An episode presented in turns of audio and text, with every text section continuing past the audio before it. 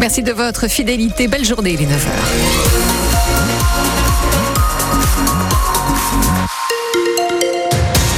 Les informations nous sont présentées par Jean-Baptiste Marie. Bonjour. Bonjour Nathalie, bonjour à toutes et à tous. Un petit point concernant la circulation. Si vous constatez quoi que ce soit sur les routes de notre région, bien évidemment, vous appelez la ligne infotrafic de France Bleu 02 31 44 48 44. On aura aussi un petit point météo dans 5 minutes sur France Bleu.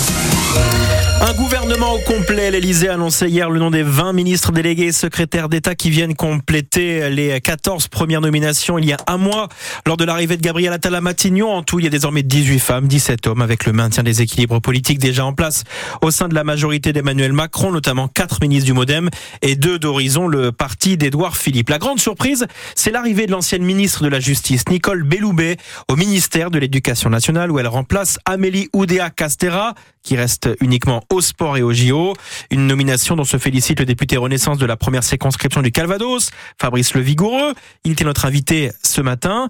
Il a aussi salué le retour d'une de ses collègues à l'Assemblée, Elisabeth Borne, qui est redevenue députée du Calvados, de retour hier dans sa circonscription de Vire.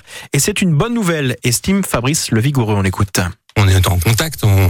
Elisabeth Borne est une députée euh, euh, aujourd'hui, euh, c'est une bonne nouvelle. C'est une bonne nouvelle pour le groupe Renaissance parce qu'elle a une expérience incroyable.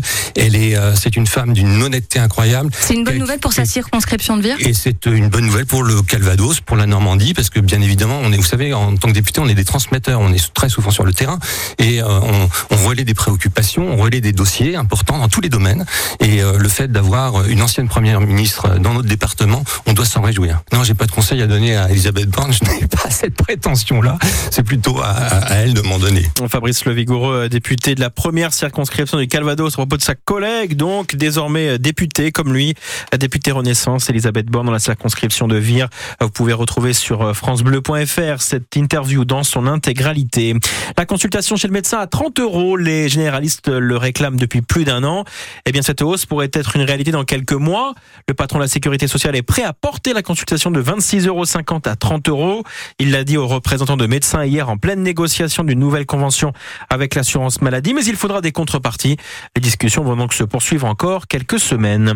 Le groupe de luxe Hermès, groupe français, annonce ce matin de nouveaux records avec une hausse de son bénéfice net de 28% à 4,3 milliards d'euros l'an dernier, avec des ventes aussi qui ont progressé à plus 16%, 13,4 milliards d'euros, à des sommes impressionnante.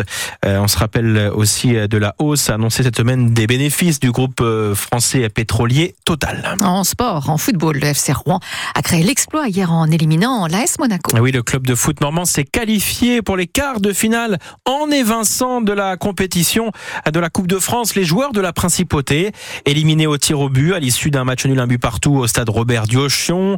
Rouen accueillera Valenciennes, une équipe de Ligue 2 au prochain tour. Quant aux autres matchs décidés par le tirage au sort. Paris affrontera Nice, Lyon accueillera Strasbourg et le Puy-en-Velay, club de 4 division, recevra le Stade Rennais. À ces rencontres se joueront les 27 et 28 février prochains. En basketball, c'est le choc de l'avant-dernière journée de National 1 pour la première phase de la saison. Le camp basket Calvados 3e reçoit le deuxième Saint-Vallier. Le match se joue une fois encore à guichet fermé au Palais des Sports quand la mer. Coup d'envoi à 20h. La deuxième édition du Tour de Normandie féminin officiellement présenté hier soir. Oui, et il aura lieu ce Tour de Normandie féminin dans un peu plus d'un mois, du 14 au 17 mars prochain, au départ de Bagnoles de l'Orne, pour une arrivée à Caen. 22 équipes de cyclistes, les meilleurs du monde seront au départ. Les coureuses auront quatre étapes à disputer, c'est une de plus que l'an dernier. Pour cette nouvelle épreuve qui remplace, vous vous en souvenez peut-être, le Tour de Normandie masculin qui était précédemment organisé dans la région. Alors, autre nouveauté euh, pour euh, cette année, la mise en place d'un contre-la-montre en ouverture du Tour à Bagnoles de l'Orne.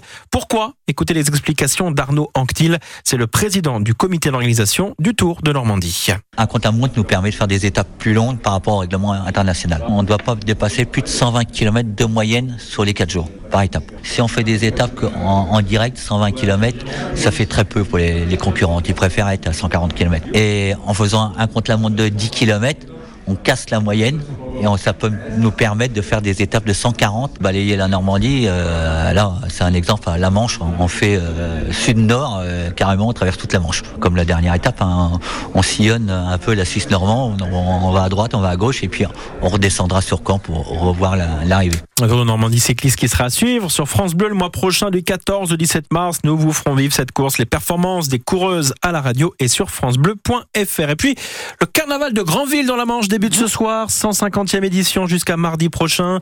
Alors avant les premières cavalcades des chars ce week-end, un concert sera donné ce soir par le célèbre Marcel et son orchestre. L'an dernier, 200 000 carnavaliers avaient profité de la fête.